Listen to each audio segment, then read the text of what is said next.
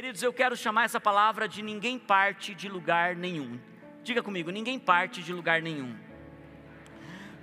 Todos precisamos de um lugar de partida para ir a um destino, todos nós. Nós precisamos saber aonde nós estamos para ir a algum lugar. Nós precisamos estabelecer uma rota inicial. Nós precisamos colocar no GPS lugar de saída para lugar de chegada. Para você ir de Uber, você precisa dizer aonde vão te pegar e aonde vão te entregar.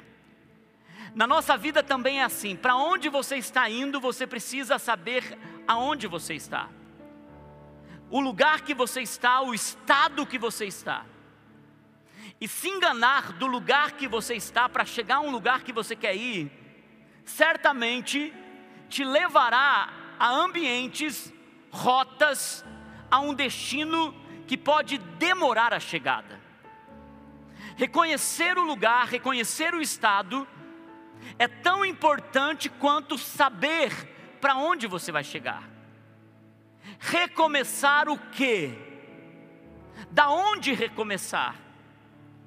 Da onde você quer fazer mudanças e por que essas mudanças precisam ser feitas pelo seu bem, pelo bem da sua família, pelo bem daqueles que você ama. E é tão importante a gente entender isso, porque senão nós ficamos. Tem um livro chamado Enganado Eu. Nós ficamos na vida, literalmente nessa frase, enganado eu. E aonde nós não conseguimos nos mover, porque achamos que estamos agindo e no estado correto. A palavra de Deus nos fala em Romanos capítulo 7, versículo 15, e o texto é extenso, mas eu não tenho como ministrar essa palavra sem que você entenda esse contexto espiritual. Romanos capítulo 7, versículo 15. O apóstolo Paulo está falando algo, certamente do seu coração, certamente do que ele está vivendo, e ele diz assim: ó, Não entendo o que faço, pois não faço o que desejo, mas o que odeio. E se faço o que não desejo, eu admito que a lei é boa. Neste caso, não sou mais eu quem o faz, mas o pecado que habita em mim. Sei que nada de bom habita em mim, isto é, na minha carne, porque tenho o desejo de fazer o que é bom, mas não consigo realizá-lo.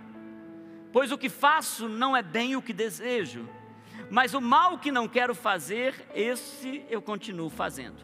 Ora, se faço o que não quero, já não sou eu quem faz, mas o pecado que habita em mim.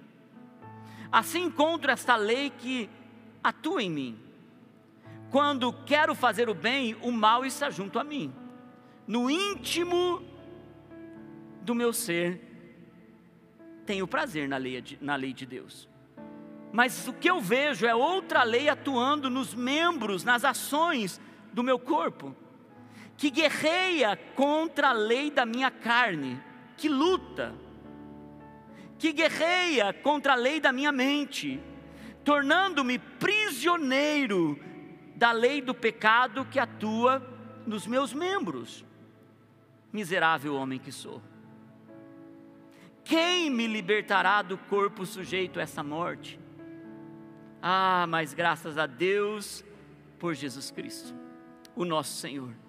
De modo que com a mente, eu próprio sou escravo da lei de Deus, com a mente. Lembra semana passada eu falei que tudo começa com a mente, mas com a carne eu sou escravo da lei do pecado. Ao olhar esse texto, a gente pode falar muitas vezes: olha, o bem que eu quero eu não faço, o mal que eu quero está operando em mim, eu estou escravo da lei do pecado, e a gente pode usar até esse texto como uma certa desculpa para dizer que até o apóstolo Paulo enfrentou essas coisas, mas o apóstolo Paulo estava falando sobre um processo de posicionamento. O apóstolo Paulo não está nos encorajando a entender que, ok, você é fraco, você não consegue, há uma lei do pecado realmente que te aprisiona. O apóstolo Paulo não está colocando uma desculpa para você se manter no mesmo lugar que você está. O apóstolo Paulo não está dizendo para você: olha, há uma luta que realmente é muito difícil, mas você tem Deus que vai te ajudar. O apóstolo Paulo está dizendo: há um posicionamento que precisa ser mental, e você sabe as suas fraquezas, porque se você não reconhece elas, se você não sabe que você tem essa jornada, se você não sabe que você tem essa fraqueza, se você não sabe que você não adianta, você tem que lutar contra o teu jeitão, contra a sua preguiça, procrastinação, contra o desânimo. Se você não sabe que você tem essas áreas para lutar, você não vai saber em que luta você entra. O apóstolo Paulo está dizendo: Eu reconheço que existem duas leis operando em mim. Existe uma, batalha, existe uma batalha enorme me querendo me manter no lugar de escravidão. E ele então coloca todo esse contexto e ele diz no final: graças a Deus por Cristo Jesus. Mas o que a nossa Bíblia é separada por capítulos. O apóstolo Paulo, quando está falando tudo isso aos romanos, ele não dividiu em capítulos, ele escreveu uma carta inteira. E no capítulo 8 é uma sequência do que ele está falando no, vers... no capítulo 7.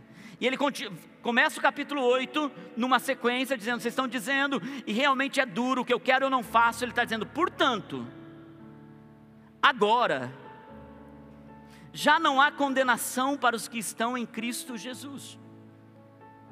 Porque por meio de Cristo Jesus, a lei do Espírito de vida me libertou. Diga comigo, libertação. Diga mais forte: liberdade. Me libertou da lei do pecado e da morte. Porque aquilo que a lei fora incapaz de fazer por estar enfraquecida por essa carne, pelo pecado, Deus o fez, enviando o seu próprio filho à semelhança do homem pecador, como uma oferta pelo pecado. E assim condenou o pecado na carne, a fim de que as justas exigências da lei fossem plenamente satisfeitas em nós que não vivemos segundo a carne. Nós não vivemos segundo essa batalha, nós vivemos segundo o, o Espírito. Porque quem vive segundo a carne, segundo sua vontade, segundo os seus desejos, tem a mente voltada para aquilo que os seus desejos, sua carne, suas vontades desejam. Mas quem vive de acordo com o Espírito, tem a mente voltada para o que o Espírito deseja. A mentalidade da carne é morte, mas a mentalidade do espírito é uma vida abundante e de paz. A mentalidade da carne é inimiga de Deus, porque não se submete à vontade de Deus, nem pode fazer. Quem é dominado pela carne não pode agradar a Deus. Entretanto, vocês não estão sob o domínio da carne. Ah, igreja, vocês estão sob o domínio do Espírito. E se de fato o Espírito de Deus habita em vocês, vocês estão debaixo do domínio do Espírito. E se alguém não tem o Espírito de Cristo, essa pessoa não pertence a Cristo. Mas se Cristo está em vocês, o corpo está morto por causa do pecado mas o espírito está vivo por causa da justiça. E se o espírito daquele que ressuscitou Jesus dentre os mortos habita em vocês, e esse é um dos textos mais importantes que eu considero para a jornada cristã. O espírito daquele que ressuscitou Jesus dentre os mortos habita em nós. É muito forte isso, vida plena. Aquele que ressuscitou a Cristo dentre os mortos também dará vida a seus corpos mortais, por meio do seu espírito que habita em vocês. Eu quero começar com algumas perguntas nessa manhã para você. Onde você está agora na sua história de vida? Nesse momento, quais são suas batalhas, suas fraquezas, suas derrotas? Se você tivesse que dar alguns temas hoje para recomeçar. O que você diria é nessa área que eu preciso recomeçar?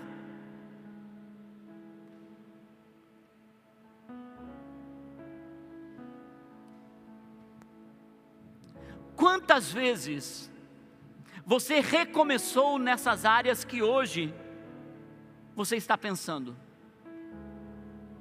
Quantas promessas já foram feitas de que iria ser diferente, de que você ia dar um recomeço, que você precisaria mudar para entregar o melhor, e você sabe que dentro de você tem coisas maravilhosas para serem entregues àqueles a quem você tanto ama. Você matuta, você planeja, você se organiza, mas quando você vai para agir, tudo desmorona. Você perde aquilo que você projetou, porque você não consegue dar conta de fazer um recomeço se tornar permanente. Em que áreas você precisa recomeçar hoje? Na sua vida espiritual, na sua vida matrimonial, na sua vida amorosa, jovens que estão aqui, na sua vida financeira, chega. Chega de dívidas, chega da gente viver nesse embrulho na vida financeira. Talvez você já planejou tantas vezes, preciso recomeçar na minha saúde. Preciso recomeçar numa academia, numa dieta. Preciso recomeçar numa vida ministerial. Preciso ser mais focado nos relacionamentos dentro da minha casa. Preciso mudar com esse filho. Preciso mudar com os meus pais. Preciso recomeçar. O jeito que a gente está está tóxico, está difícil, está complicado. Eu preciso mudar minha postura. Você sabe que o apóstolo Paulo começa com todo esse contexto que muitos podem dizer, está vendo o mal que eu quero, é, eu faço, e o bem que eu quero, eu não faço. Eu não sei se vocês já ouviram essa frase que diz: não importa quantas vezes você caiu, importa quantas vezes você teve a capacidade de se levantar. Já ouviram essa frase? Gente, essa é uma das frases mais enganadoras que existem nos relacionamentos humanos ela nem está na Bíblia e ela nem se justifica pela palavra de Deus. Porque as quedas, todas as vezes que elas acontecem e você precisa recomeçar, na maioria das vezes uma queda machuca. Uma queda ou machuca você ou machuca quem está ao seu lado. Então, essa história de não importa quantas vezes você cai, não importa quantas vezes você se levanta e tem a capacidade de prosseguir, parece ser bonito, mas é doloroso na jornada, porque toda a queda, na verdade, tem pessoas machucadas. Irmãos, e na verdade chega uma hora que cansa cair, cansa recomeçar. Não apenas você, mas cansa quem está ao seu redor. Cansa. Cansa promessas vazias, a teu respeito e a respeito dos outros. Até a esponja, que parece ser o objeto, a coisa que mais você pode apertar e ela se expande novamente, você esmaga e ela expande novamente, você esmaga e ela expande novamente até a esponja se cansa. Chega uma hora que ela esfarela, chega uma hora que ela não dá mais para ser usada. Quanto mais alguém que vive nesse processo de cai, levanta, recomeça e vai deixando marcas, dores, insegurança. Caminhe com uma pessoa que está sempre prometendo que vai te amar e nunca consegue levar isso até o fim. Dói, machuca, traz insegurança. Toda vez que falamos em recomeçar, toda vez que na nossa mente tem a ideia de recomeçar, sempre o recomeço vem depois de uma situação difícil. A gente não recomeça através de coisas boas, a gente recomeça, na maioria das vezes, através ou depois de uma tempestade depois de um tsunami. A gente decide recomeçar depois que alguma coisa se quebrou. Depois que um terremoto derrubou algumas coisas. A gente recomeça depois de uma morte, depois de uma perda. E depois a gente tem que gastar tanta energia para recomeçar, tanto esforço, para que o perdão do recomeço seja uma marca de verdade para o próximo passo. Quantas vezes a gente precisa empenhar energia em recomeçar porque lidamos mal com o dinheiro, lidamos mal com investimentos, lidamos mal com o consumismo. E nós precisamos então colocar pessoas que estão ao nosso redor, que naquela queda e no recomeço estão prontos para pagar um preço.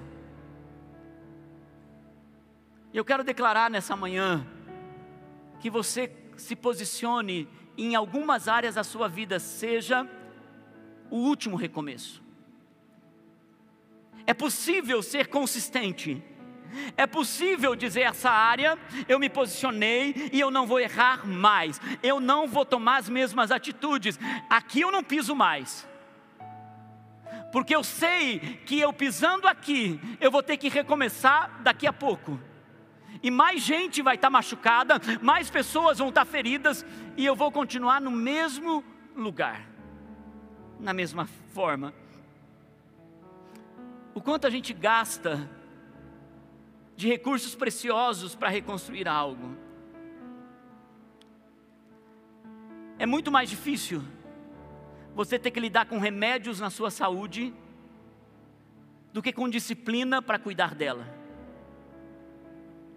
É muito mais difícil você ter que se privar de vários alimentos uma vida toda, porque você chegou no nível na sua saúde que você não pode mais comer algumas coisas que você tanto apreciava porque você exagerou e agora não tem como mais você ter prazer naquilo que você exagerou.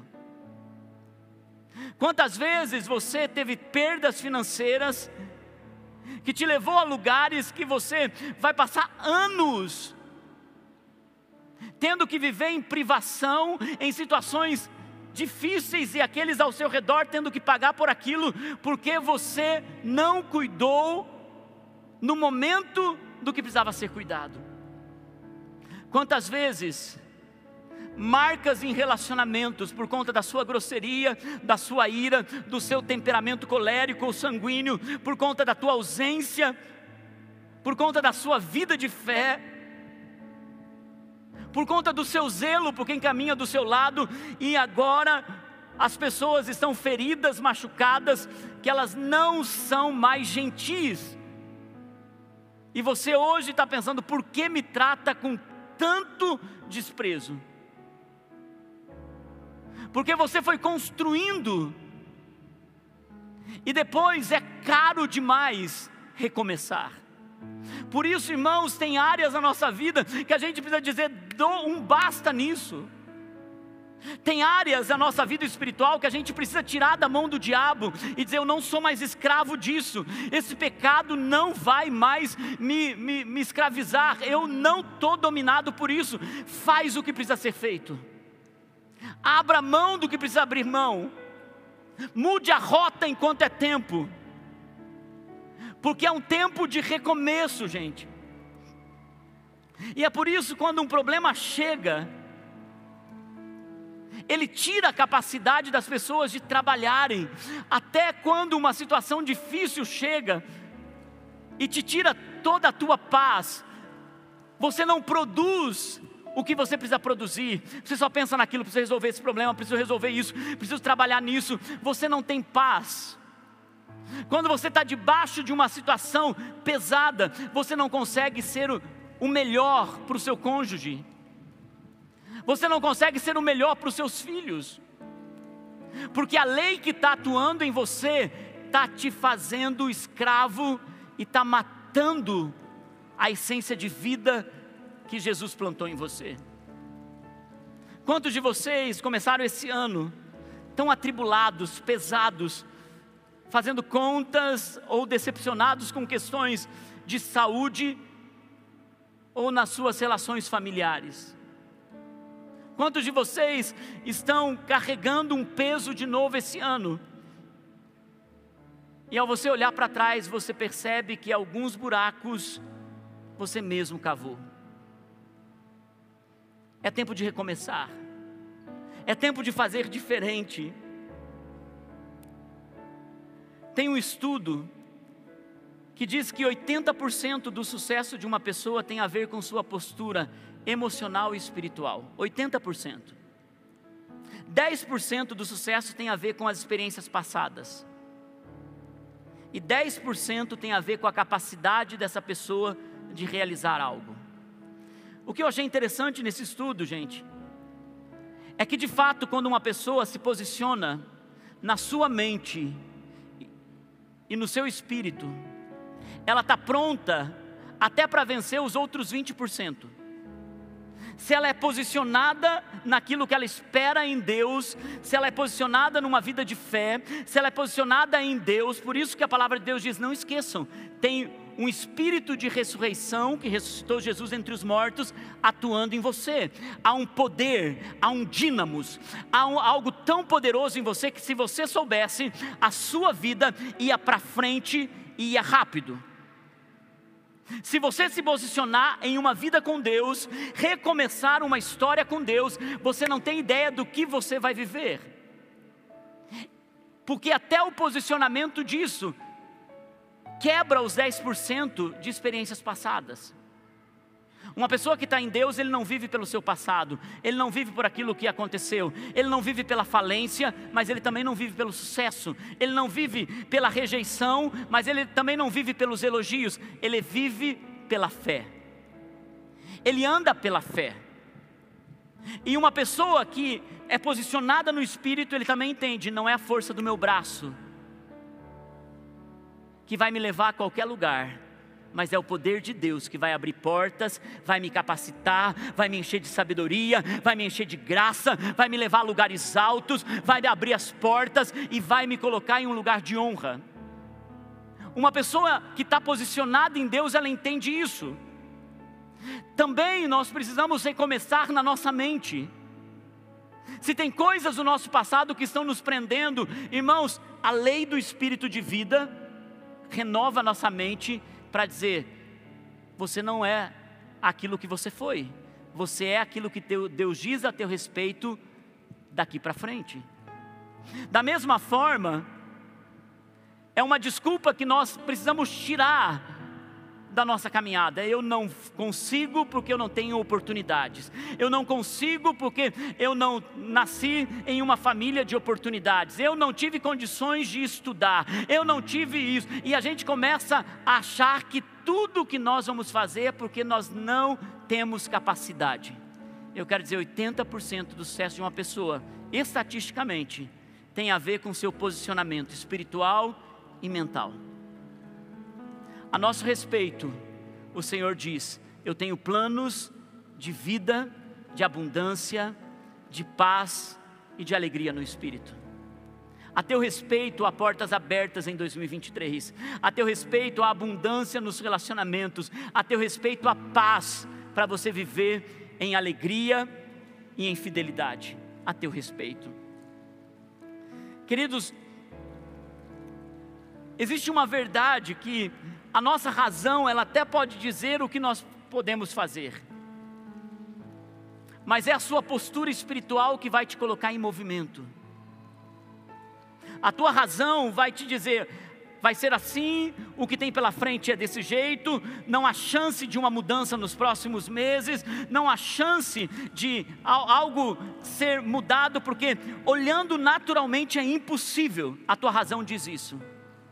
Mas quem se posiciona no espírito, com uma postura no espírito, essa postura te coloca em movimento, em lugares de oportunidades, em ambientes de portas abertas, em lugares onde Deus pode resolver coisas que são insolúveis há muito tempo. Irmãos, deixa eu te falar uma coisa. No livro Fé Extraordinária, Fé Inabalável, uh, do Cash Luna, ele começa contando uma história, dizendo quando ele começou, hoje ele é pastor de uma das maiores igrejas do mundo, ele em um país muito pobre, na Guatemala, ele construiu um dos templos mais tecnológicos do mundo. E Cash Luna, ele conta que quando ele começou esse processo, ainda muito jovem, de fé, confiando no Senhor, e ele disse: Olha, eu preciso me casar, eu quero construir uma família, mas nós não temos recursos para ter tudo o que a gente sonha em ter. Então ele tomou uma decisão juntamente com a, com a sua esposa: vamos nos casar e vamos viver uma vida e construir juntos. Mas quando chegou perto do casamento, a fé dele começou a ser abalada, ele começou a pensar como que a gente vai, como que eu vou dar conta disso, como que eu vou é, cuidar de uma família. Então, um irmão da igreja mandou para ele um faqueiro de prata ou de ouro, caríssimo, uma coisa assim, e ele, quando viu aquilo, logo pensou: vou vender, porque isso vai dar um gás aí na nossa vida pelos próximos anos. E o Espírito Santo falou com ele assim: não, você não entendeu o que eu estou falando com você. Você tem se preocupado em colocar comida na sua mesa. E eu quero que você entenda uma coisa: se eu sou Deus que cuida até do prato, do, do garfo e da faca que vai levar a comida na sua boca, e faço isso para que você entenda que isso será um lugar de ouro para você. Confie que a comida no prato eu vou colocar. Eu sempre cuido de todas as coisas. Existem momentos que Deus fala conosco, quando a gente está extremamente preocupado, quando a gente está pressionado, quando a gente não vê solução, a gente ou vai olhar para a razão e vai entrar num lugar de desespero, ou a gente decide recomeçar aquilo no espírito e confiar que Deus está abrindo portas e preparando coisas sobrenaturais. Irmãos, Ontem nós estávamos orando sobre uma necessidade que a gente precisa pela frente, e a gente estava dizendo, ah, ah, vamos ver como a gente vai resolver isso, e a gente falando sobre isso. E de repente, à noite, vou te explicar o contexto. Toda manhã eu levanto, eu faço o nosso café, e uma das coisas que eu gosto de fazer pela manhã três ovos para mim, um para a Naine, a gente toma esse café, três ovos, uma para mim, um para ela, e às vezes eu pego um pouquinho do ovo dela, mas, e, mas eu gosto do ovo, antes eu gostava dele de um jeito, agora nesses últimos dias eu gosto do ovo mexido com uma cebolinha picadinha. Então eu fico lá, mãe, me dá uma cebolinha. Né? Quando eu, então quem tem cebolinha não vai trazer porque eu já estou com bastante cebolinha lá, tá, né? Não preciso de cebolinha mais. Mas aí ontem no café da manhã peguei a última cebolinha do freezer e coloquei no café da manhã. Eu falei para a Naine, eu falei, olha, peguei a última cebolinha, vou precisar pegar na mãe domingo uma cebolinha. E daí a gente foi conversar sobre isso, a gente falou, Deus vai fazer, né, confiando no Senhor. E à, noite, à tarde, conversando com uma das nossas pastoras, eu falei: Olha, você pode me trazer um pouquinho de alecrim ah, para a noite? Ela tem uma plantação de alecrim na casa dela. Pode trazer um pouquinho de alecrim para a noite? E ela falou: Pastor, você quer também cebolinha? Eu tenho tanta cebolinha. Eu falei: Cebolinha? Eu falei: Você estava aqui em casa? Quando eu estava ah, falando sobre a cebolinha, porque a última cebolinha acabou hoje. Até brinquei com ela, falei: você não tem ideia, você viu uma resposta de Deus com a cebolinha. Irmãos, Deus fala através da cebolinha. Olha, Deus é aquele que está falando com a gente, dizendo: Ei, eu cuido até da cebolinha dos seus, do seu omelete. Eu cuido de tudo, então confie. Eu sou aquele que guardo no futuro tudo o que você precisa. Ele é um Deus que, quando nos posicionamos para recomeçar áreas das nossas vidas, Ele nos coloca em movimento. E é por isso que o mundo não entende a fé. A fé de quem perdeu, a fé de quem esteve em luto, a fé de quem arrancaram tudo dessa pessoa, a fé de quem está desesperado e de repente essa pessoa, ela renasce, ela revive e ela é coroada com glória. Eu gosto muito de uma canção que nós vamos cantar na ceia, que fala assim: A sua misericórdia, ó Deus, ela me coroa. Tua misericórdia, ó Deus, ela me enche, e daí a, música vai falando sobre o que a misericórdia de Deus ela nos conduz.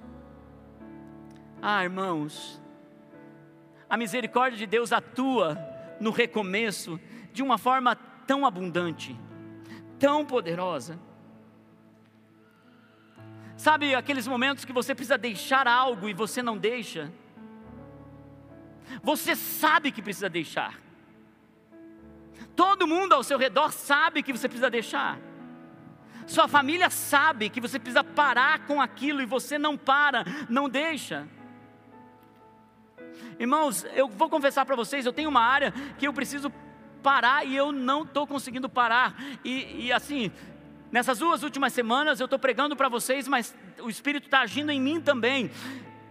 Eu cuido da minha saúde, eu vou para a academia, eu procuro cuidar de, dessas áreas aqui, mas é impressionante como alimentação existem coisas que eu preciso parar e não paro. Parar de comer gordura, parar de comer chocolate, parar de comer coisas que aumentaram o meu colesterol. Todos os meus exames estão excelentes, mas o meu colesterol está alto. O último médico que eu fui, ele já disse assim: Pastor, se você não muda isso, você vai ter um problema. E assim, você precisa mudar já.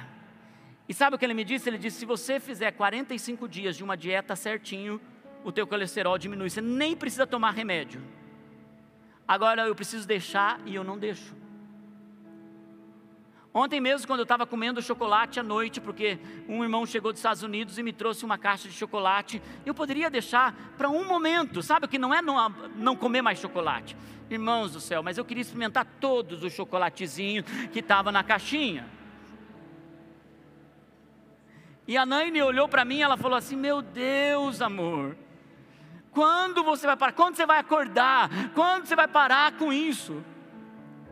Tem coisas que a gente precisa deixar e não deixa, e chega um momento que a gente precisa fazer, porque irmão, já pensou esse colesterol alto, entupindo as veias, e chegando um momento que você vai ter um pastor aqui, ao invés de cheio de vigor, um homem que está aqui cansado, desanimado. Alguns anos atrás, eu voltei de uma viagem de 11 dias longe da minha esposa e eu voltei pirado. Eu voltei com a minha cabeça desregulada. E eu entrei num processo muito difícil. Acho que de uns quatro meses eu achei que eu estava em depressão. Eu voltei dessa viagem triste, cheio de coisas na minha mente, pensando assim: você só é pastor dessa igreja porque você casou com a filha do pastor na época você não tem condições de liderar essa casa. Eu comecei a olhar para minha família, eu não sou bom para essa família, e aquilo começou a entrar na minha mente, e eu comecei a entrar numa tristeza. Eu voltei de, de viagem, sentei com a Naine, abri tudo o que estava acontecendo com ela, chorei, chorei, chorei, e nos próximos meses, muitas vezes, antes de pregar no culto pela manhã, eu tinha passado a noite em claro, chorando, lutando com a minha alma, e eu pensei assim: estou em depressão. Até que no meio de tudo isso, a Naine falou: amor, você nunca foi uma pessoa que pisou nesse lugar de depressão. Jesus sempre foi a sua satisfação. Jesus sempre foi. Você é um homem feliz, você é um homem que vence as suas lutas. Tem algo a mais do que isso, e eu estou achando que é físico, porque não há motivo de você estar assim, é físico. Então eu fui procurar um médico que fez uma bateria de exames, assim, a mais de 100 exames. Irmãos, quando ele olhou para os meus exames, ele disse: Pastor, como você está aqui? A maioria das pessoas que chegam com os hormônios nesse lugar, elas entram em depressão, precisam ir para antidepressivo. Então, por isso que é importante não chegar nesse, nesse lugar. Irmãos, ele falou, pastor, nós vamos fazer reposição de tudo. Irmãos, mas eu fiz nos próximos dois, três meses nessa época uma reposição de tudo. Foi como tirar com a mão aquela tristeza, aquela fraqueza, aqueles pensamentos tóxicos, porque o nosso organismo também tem química, tem física. É por isso que a gente precisa também se posicionar na saúde. Um ano depois, um pouquinho mais do que isso, bem mais do que isso, eu estava aqui no culto à noite o irmão chega e a esposa conta para mim, pastor, meu marido sempre teve vigor, estava tudo bem, e agora ele está desanimado de vir na igreja, desanimado de trabalhar, desanimado, desanimado. E eu então falei para ele: olha, eu entendo que isso pode ser espiritual, mas isso pode ser físico. Você pode fazer exames, e diz que ela marcou os exames, ele fez os exames. E estava todo desregulado, mas encontrou também antecipadamente uma, uma questão em uma área, eu não lembro exatamente qual área, mas que o médico falou que isso poderia se tornar um câncer. Ele tratou no tempo certo. Irmãos, muitas vezes, muitas vezes, Existem momentos na nossa história que a gente precisa deixar algo, entender o momento que a gente está vivendo para prosseguir em direção ao nosso propósito. Existe a parte espiritual, mas existe a parte química, existe a parte da qual você também é feito de corpo, alma e espírito. E tem coisas que precisam serem solucionadas por médicos, por psicólogos, por terapia. A espiritualidade nos deixa inteligentes. Não é uma espiritualidade burra, é uma espiritualidade inteligente. Talvez alguns de vocês que estão entrando num lugar que a primeira coisa que o médico diz vai tomar um antidepressivo. E eu não sou contra isso, mas talvez alguns de vocês podem viver uma vida sem isso, resolvendo coisas antes. E é por isso, irmãos, tem coisas que Deus está te pedindo, deixe, deixe de ser consumista, deixe de gastos desnecessários, deixe de fazer coisas desenfreadas esse ano. Se é ceia do recomeço, posturas vão precisar serem colocadas em prática. Alguns de vocês têm roupas em seu guarda-roupa que vocês não usaram ainda, compraram e não usaram, e de repente ainda estão colocando mais coisas lá. Tem coisas que você não precisa, e quando você organiza a sua agenda, até na área financeira você começa a economizar. A melhor coisa que nós fizemos lá em casa foi a dieta, porque todos os nossos filhos agora, com esse negócio de academia, estão fazendo dieta. Irmãos, a coisa mais maravilhosa é dar frango para os filhos a semana inteira sem eles reclamarem. Vamos comer uma carninha diferente? Não, frango. Frango com batata doce. Então tem coisas que mudam até a nossa vida financeira. Talvez Deus está dizendo para alguns de vocês aqui: deixe de ser infiel com o seu propósito. Você está conduzindo a sua vida para um lugar que Ele não te chamou para você conduzir. Deixe de ser infiel com sua família. Dar tempo para muitas coisas, menos para quem importa. E eu nem falaria sobre a infidelidade que quebra a aliança do matrimônio. Deixe de ser infiel com seus dízimos. Se você quer a cobertura da bênção de Deus, devolva a Deus aquilo que é de Deus, dê a César aquilo que é de César, ou seja, pague imposto, a Bíblia diz: a quem imposto você paga imposto, a quem honra você dê honra. Alguns de nós já nos acostumamos com a nossa zona de conforto. Alguns de vocês já estão até com preguiça de se mover, porque você diz: não, estou bem assim. Quando na verdade aqueles que estão ao seu redor já estão percebendo que você já está numa zona de perigo. Mas só você gosta de estar nessa zona de conforto. E é nesse lugar onde a gente se acostuma que a gente não percebe que a gente está num lugar ruim, a gente está no fundo do poço. E às vezes o fundo do poço é o lugar do recomeço, é o lugar para aprender e recomeçar. Por isso a palavra de Deus diz em João capítulo 8, versículo 32, ela diz assim: Conhecereis a verdade e a verdade vos libertará. Porque sem você saber a verdade sobre a sua vida, você não tem como ser livre. Porque quando a gente não tem a verdade, a gente mente para nós mesmos. Irmãos, a maior mentira não é o que a gente conta para os outros.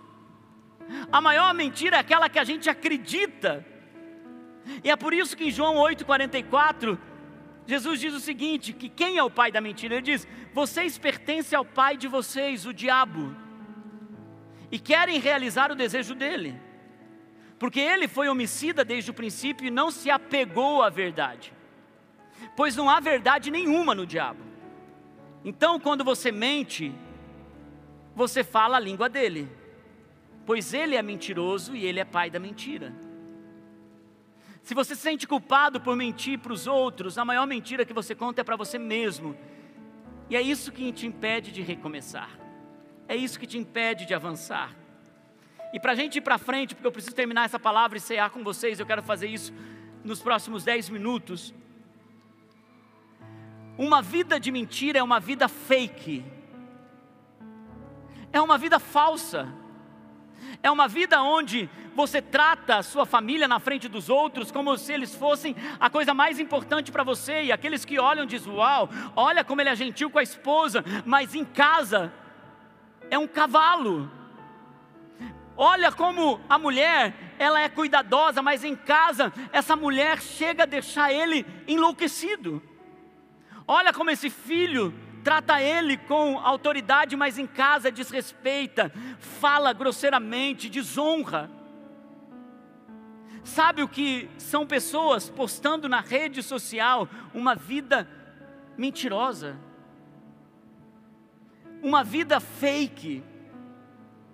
A mentira, irmãos, é um grande atalho, não para a vitória, é um atalho para o abismo.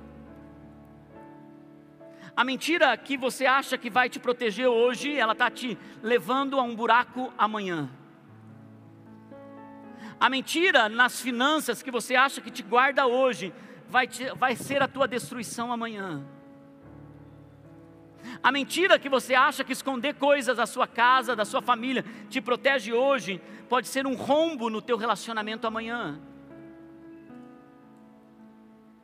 É por isso que todo orgulhoso ele é mentiroso. E todo mentiroso é orgulhoso. Ele tem uma soberba, ele não fala a verdade. Eu já tive situações em que eu estava na frente de casais e eu e a Naine dizendo assim: ó, conta a verdade, conta a verdade, fala a verdade. Não, eu não fiz, eu não fiz, eu não fiz, eu não fiz, numa soberba. E depois, uma vergonha descobrir que a pessoa teve a capacidade de mentir na nossa cara. Toda mentira tem um espírito de orgulho junto. E toda pessoa orgulhosa, ela tem mentira naquele orgulho, porque a verdade, irmãos, a verdade ela é humilde. A verdade, ela traz consigo uma humildade. Você precisa ter coragem para ser humilde e para falar a verdade. Porque a coisa mais importante num relacionamento é a verdade. Você pode falar muitas coisas para Deus, mas o que importa é o que você faz para Deus. Você pode, pode falar muitas coisas para a mulher que você decidiu ter para a sua vida toda, para o homem que você decidiu ter para a vida toda, mas o que importa é o que você faz. Não são palavras, são atitudes que importam. E é por isso que quando a gente está enganando a nós mesmos, mesmos, existe uma autossabotagem, é a palavra do momento. Os coaches estão usando autossabotagem. Você está auto, se auto-sabotando. Isso está falando sobre você estar tá se auto-enganando e te destruindo. Alguns de nós não acreditamos em nós mesmos. Alguns que estão aqui pensam, eu não mereço viver uma vida melhor do que eu estou vivendo. A tua mente está cauterizada e você sente culpa pelos erros do passado. Hoje, a Manu falou: Você que está aqui, algumas pessoas estão sentindo culpa de coisas que viveram no passado. Alguns de vocês são impedidos de viver o melhor de Deus porque estão cheios de mágoas. A mágoa adoece, a, a mágoa faz você cair. Alguns foram tão rejeitados que têm medo de rejeição no próximo passo para o seu futuro. Irmãos, e para encerrar, eu quero falar sobre rapidamente a postura para o recomeço. Qual é a postura, pastor, que eu preciso ter para o recomeço? Como eu faço para recomeçar isso? Primeira coisa, irmãos, dedique tempo naquilo que é importante para o recomeço. Aquilo que realmente você focar vai expandir. Tudo que você gastar energia em fazer acontecer vai aumentar, vai crescer. É por isso que em tudo na nossa vida, se nós comemos demais, vai crescer. Se a gente é, gasta muito tempo é, na televisão, a gente vai acabar, tudo que a gente vai falar é sobre questões de televisão. Se a gente gasta tempo nas redes sociais, tudo que a gente vai falar é de fofoca. Você viu tal pessoa, você viu tal pessoa, você viu o que aconteceu. Tudo que a gente foca, expande. E se você precisa crescer em algo, foque nisso esse ano. A gente começou perguntando em qual área você precisa recomeçar. Eu encerro perguntando em qual área você precisa dar importância esse ano. Abra mão de coisas que não te levarão a lugar nenhum. Decida essa semana recomeçar. A segunda postura que eu quero dizer para vocês nessa manhã, se posicione. Se posicione firme no lugar que Deus te colocou. Seja o melhor no lugar que você colocou. Eu sou um pai. Eu tenho dois filhos. Algum tempo atrás, um dos meus filhos começou com uma conversa esquisita comigo, começou a muita liberdade, começou a falar coisas como se eu fosse um amigo. Eu disse: "Para". Existem coisas que a gente precisa diferenciar. Eu não sou só teu amigo. Antes de ser amigo, eu sou teu pai. Então eu quero que você entenda uma coisa. Como pai, preciso de respeito, preciso de posicionamento adequado da sua parte, preciso de honra. Essa é a postura. Então eu me posicionei ali como pai. Algum tempo atrás, Naine chegou para mim, porque nós trabalhamos juntos, nós levantamos cedo, nós vamos para a academia junto, ou nós pedalávamos juntos, nós eh, chegamos aqui no escritório, nós passamos a manhã junto, vamos almoçar juntos, nós trabalhamos à tarde atendendo pessoas, ainda que separadamente em alguns momentos, mas nós fazemos isso junto, voltamos para casa, fazemos o que tem que fazer em casa, voltamos para a igreja, nós fazemos isso há 25 anos. Junto, junto, junto, junto, junto. Esses dias ela, algum tempo atrás, chegou para mim e falou assim: eu não sou tua amiga. Como assim? Você é minha amiga? Falou, não, eu não sou só tua amiga. Eu sou tua esposa. Ah, eu não sou só uma companheira de trabalho. Que faz as coisas com você. Eu sou sua esposa. Então eu preciso que você lembre. Eu preciso. Eu preciso de carinho. Eu preciso de vez em quando de um agrado. Eu preciso que você dê um jeito. Saia e lembre que eu tenho um lugar de esposa na sua vida e me traga algo diferente. Eu não sou uma amiga de trabalho tua. Eu quero que você lembre disso. Existe uma coisa que Deus me deu para ser sua, sua esposa. Irmãos, e aquilo foi uma lição para mim. Porque se a gente não se posiciona no lugar que a gente tem nos relacionamentos, a gente vive uma vida como amigos. Irmãos, você não é só um frequentador dessa casa, você é um cristão.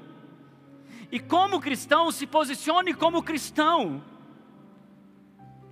Eu me posiciono, e é por isso que as pessoas sabem, eu não discrimino ninguém pela fé que tem. Mas todos sabem que eu sou um cristão e que eu tenho postura de um cristão.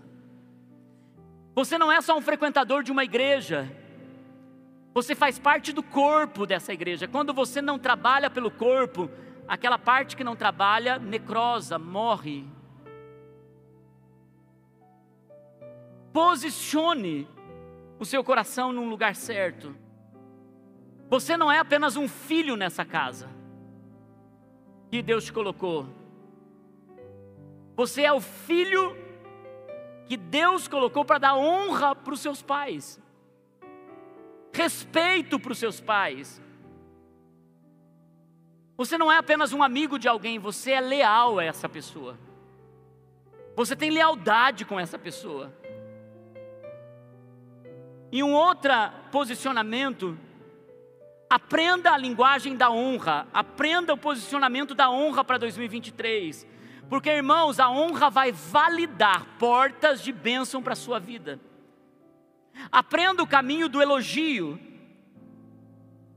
Aprenda que o culto não é para você receber uma palavra, que o culto é para honrar a Deus, elogiar a Deus, amar a Deus, e é por isso que as músicas não são meros, mero entretenimento, não, a música é elogio a Deus. Elogio é honra a Deus.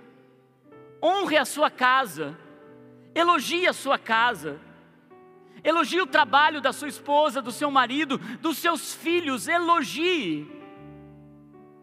Elogie quem serve você no teu trabalho. Elogie a mulher que limpa para você. Elogie o garçom que te atende no, no, no, estabelecimento. Elogie as pessoas, honre as pessoas, porque a honra prepara um caminho de prosperidade.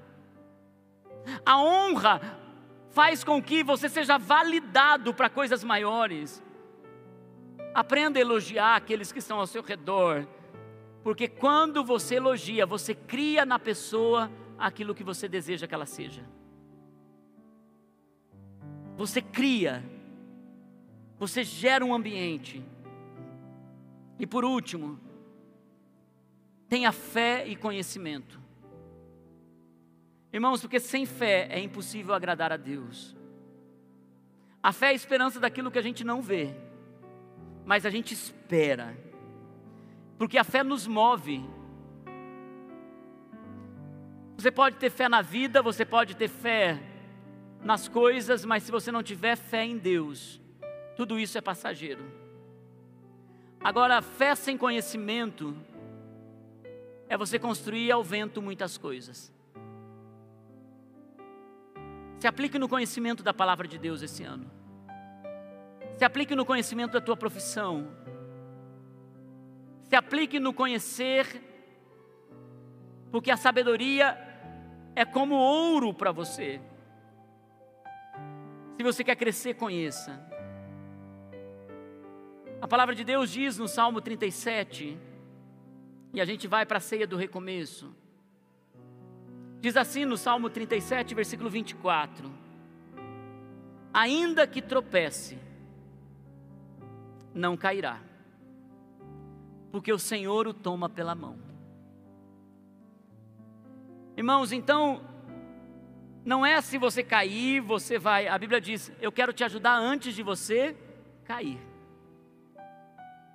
Ainda que você tropece, eu vou te sustentar para você não voltar ao lugar que você já esteve. E essa é a mensagem dessa manhã. Chega de viver de recomeço, de pessoas feridas, Chega de o tempo todo voltar para um lugar que você já esteve antes. Comece daqui para frente, quando você estiver caindo, Deus vai te sustentar, Deus vai te segurar, Deus vai guardar você e vai te colocar em pé e vai dizer para você: Olha, eu te tomo pela mão. É por isso que tem aquela música: segura na mão de Deus e, e vá, e vá. E olha o que ele continua dizendo, o salmista ele diz: Já fui jovem e agora sou velho, mas nunca vi o justo desamparado, nem os seus filhos mendigando pão. Ele, o justo, é sempre generoso. E eu quero declarar sobre a sua vida: haverá riqueza para você emprestar com boa vontade, porque sempre haverá sobra para você. E eu quero declarar: seus filhos serão abençoados. Por isso, desvie-se do mal, irmão, e faça o bem. Desvie-se do mal e faça o bem, e você terá sempre onde morar. Pois o Senhor ama quem pratica a justiça, e não abandonará os seus fiéis. Olha a convicção que nós temos para sempre serão protegidos. Mas a de descendência do ímpio, você vai ver, ela vai se acabando. Mas os justos herdarão a terra, e nela habitarão para sempre. Amém.